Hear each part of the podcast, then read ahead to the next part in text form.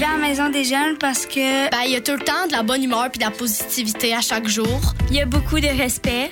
On peut se faire plein de nouveaux amis. Il y a toujours quelqu'un à qui parler. Dans la maison des jeunes, on est actif. Critique, responsable. La chronique Côte de Maze dans l'éclaté. La maison des Salut Kai Ryerts et Alexandre Martineau. Comment ça va les boys? Allô, ça va bien? Ça va bien, toi-même? Ça va bien. Vous étiez occupés euh, ce matin, c'est pour ça que vous êtes arrivé un peu plus tard. Oui. Vous étiez à la Oui. frontalière pour un petit atelier? Un petit atelier, un petit atelier hors piste. Ouais. Ouais, on parlait de, de temps d'écran avec les jeunes et d'esprit critique vis-à-vis Oh. vis-à-vis ça. Et là, euh, quelles ont été leurs réactions? Est-ce qu'ils sont capables d'admettre qu'ils passent beaucoup de temps sur Ah, leur ouais, écran? très, très ils honnête, sont- en fait. ouais, ouais. Ah ouais? Ah non, Ah, c'est il n'y avait pas de cachotterie là Non. du tout. Là. Et là, vous donnez des pistes, quoi, j'imagine? On, Euh, ouais, ben, on les vous les amène, sensibilisez? on, ouais, ben, on les amène surtout à se questionner sur, euh, mettons, qu'est-ce qu'ils voient sur les réseaux sociaux? Est-ce que c'est pertinent? Est-ce que c'est vrai?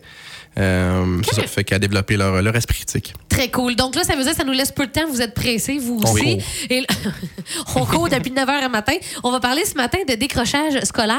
Ma première Yes. question, est-ce que la pandémie, vous pensez, a eu un gros impact? Parce qu'on le disait, pendant la, la pandémie, il y a des gens qui ont lâché, des étudiants. Énormément. La pandémie, euh, je pense qu'il y a eu un énorme impact sur tout. Puis Ouais. euh, je commence toujours avec ça. Puis c'est ça qui modifie tous les euh, chiffres, en fait, des, des statistiques. Et euh, justement, euh, depuis le début de la pandémie, en fait, le, le début de la pandémie, pas juste la fin, c'est euh, 30% des euh, jeunes qui ont augmenté de décrochage scolaire. C'est un énorme chiffre, moi, je trouve. là. Donc, ils constatent tous que la détresse est encore très grande chez les jeunes, encore, même parmi ceux qui ne décrochent pas. Donc, euh, pénurie de main-d'œuvre qu'on vit, que les jeunes aussi tournent le dos à l'école parce que on n'a plus de main-d'œuvre. Fait que là, ils font comme, ben, je vais aller travailler Ah, ben à la oui. place de pas faire d'argent. Un petit salaire, c'est alléchant. Hein? Puis si déjà le jeune ne tripe pas trop école, ben on a le goût de se diriger euh, vers un emploi. hein? Exactement. Puis un petit euh, fait intéressant, les écoles aussi sont euh, pas mal préoccupées, en, en particulier par le décrochage chez les filles, qui ont moins Ah, tendance à se tourner vers les formations professionnelles, qui sont généralement plus attrayantes euh, chez les garçons, donc les DEP, Mhm. donc tout ce qui est mécanique, charpenterie, toutes ces affaires-là. On s'entend qu'encore statistiquement, c'est les jeunes garçons qui sont attirés par, Ouais. même si de plus en plus on a de, de l'égalité au niveau des sexes Mhm. dans, les, dans les domaines professionnels, mais euh, somme toute, c'est quand même une statistique. Donc, on se préoccupe euh, chez les petites filles si. euh, ben, c'est ça, le décrochage, il, il tourne le dos à ça. Hmm. Et là, euh, tu vas me dire, Marie-Pierre, mais comment on peut garder nos ados Mais- motivés? Comment on peut garder nos ados motivés, Kai? C'est une bonne question, ça. C'est une excellente question. Ben, premièrement, on, on essaie de discerner la cause du manque de motivation chez les jeunes, comme euh, justement l'arrivée des belles journées de printemps, par exemple, comme aujourd'hui. on peut faire preuve aussi de l'attitude. Donc, euh, parce que l'autorité parentale, c'est jamais euh, bon. Brimer les choix du jeune, c'est pas toujours une bonne stratégie non plus. Donc, quatre petits trucs rapides. Pas lui donner un temps précis pour ses devoirs, mais s'assurer quand même qu'ils les font tout de même, dans le fond. Finalement, il faut leur laisser un peu de lousse. Faut leur laisser un petit peu de lousse. En, Faut en les général. encadrer, ça. mais- Faut pas dire, là, après souper, paf, devoir, sinon c'est rien. Ouais. Non, non, non. Donne-y un lousse euh, à ta soirée, mais assure-toi qu'il est fait dans la soirée, dans le délai Mhm. euh, propre.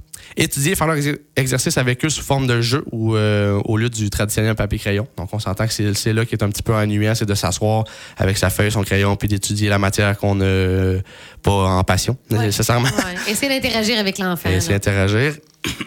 Étudier confortablement euh, dans un autre endroit que juste seul dans sa chambre. Ça peut être une, une idée. Oui. Euh, pour ceux qui ont des belles petites vérandas. Là.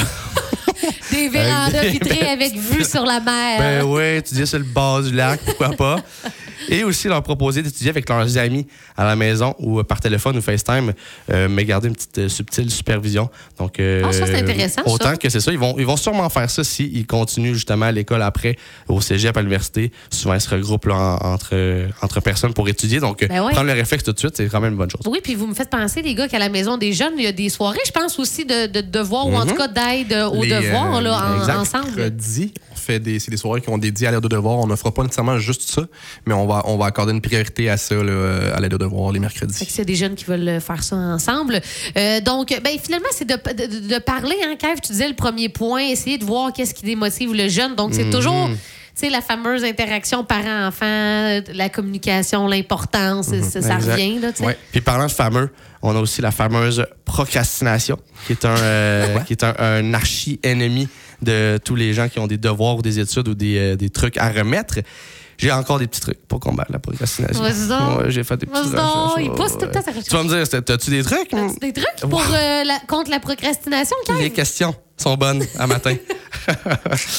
Ce qui peut euh, aider à pas retarder tous les travaux tout le temps, c'est faire une liste des devoirs et examens à venir et les placer en ordre de priorité. Et ça, ça c'est un truc qu'on va pouvoir garder toute notre vie. Ben, Faire ben oui. des listes. là De priorité. de priorité Ben oui. là, à ne pas sous-estimer comme truc. Je dis ça, je le vante, je le fais pas, je vais commencer à le faire, par exemple. Oh. C'est très hot. Euh, et euh, tu vas me dire, mais Cave, Mais Cave, j'aimerais bien l'aider dans ses études, mais je suis pourri moi-même dans ces matières. hey, moi-même, là, par exemple, je suis pourrie en maths. Comment je peux aider mon jeune qui est pourri en maths, Cave? Pas grave, Marie-Pierre. c'est pas grave. Et euh, il- le tutorat existe. Il y a C'est plein de sources pour engager des tuteurs, tutrices pour votre jeune, que ce soit en personne ou en ligne. Euh, Allô, prof, hein? Allô, prof? Hey, mes Je nièces m'en allais ont ça. là. Bon réflexe. vrai? Hey, Ben oui. mes, mes nièces ont ça, puis c'est tellement un beau site. C'est vraiment bien fait, Allô, prof? Mhm, mhm. Hein, je t'ai coupé l'herbe sous le pied? Ben, euh, tu, tu m'as surpris, mais tu as apporté le point que j'allais apporter. On était une belle équipe.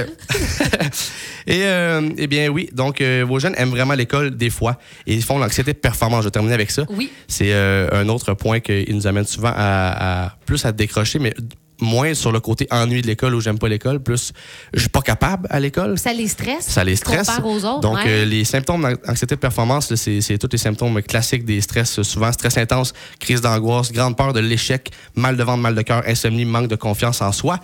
Et euh, quatre trucs rapides encore. J'en ai tout en quatre. Donc. préféré. Ben oui, Kat. On peut clarifier avec eux ce qu'ils ou elles ressentent et les aider à distinguer le stress normal d'un examen, par exemple, versus l'anxiété. Donc, euh, s'asseoir, être calme, euh, tout clarifier les choses. Modifier les attentes aussi, c'est un bon truc. Donc, établir ensemble des objectifs réalistes et démontrer que les efforts donnés sont aussi, ou sinon plus importants que les résultats obtenus. Comme par exemple, si je t'essaie avec euh, un parent, moi je sais que je suis pourrie en maths, euh, c'est de dire, c'est pas de dire à l'enfant étudie, il faut que tu aies 100% mais peut-être Mhm. de dire hey, si tu travailles fort, tu atteins un 75% waouh, je vais être fier de toi. Fait que c'est de donner des un objectif réalisable. Ouais, c'est ça. Et l'exemple que tu as donné, ça, ça amène un autre point. Soutenir, encourager vos Ben jeunes oui. et souligner leur réussite ou en cas de résultats plus décevants, écoutez-les et démontrez-leur votre soutien. Ben, c'est, super euh, bénéfique d'encourager les réussites. On, Ouais. D'après moi, on le fait pas souvent, même dans la vie adulte. Je pense qu'on s'encourage pas assez des fois. C'est vrai. Mm. Encourager les réussites, ça fait tellement du bien à l'estime. Et justement, aimer, peu importe les notes. Donc, l'amour Oui. pour vos jeunes, c'est inconditionnel. Donc, est-ce que, est-ce que vous les aimez moins, eux, parce qu'ils ont mal plié les patates au dernier souper? Eh bien non. Fait qu'ils vont vous aimer euh, même si vous avez eu un 70.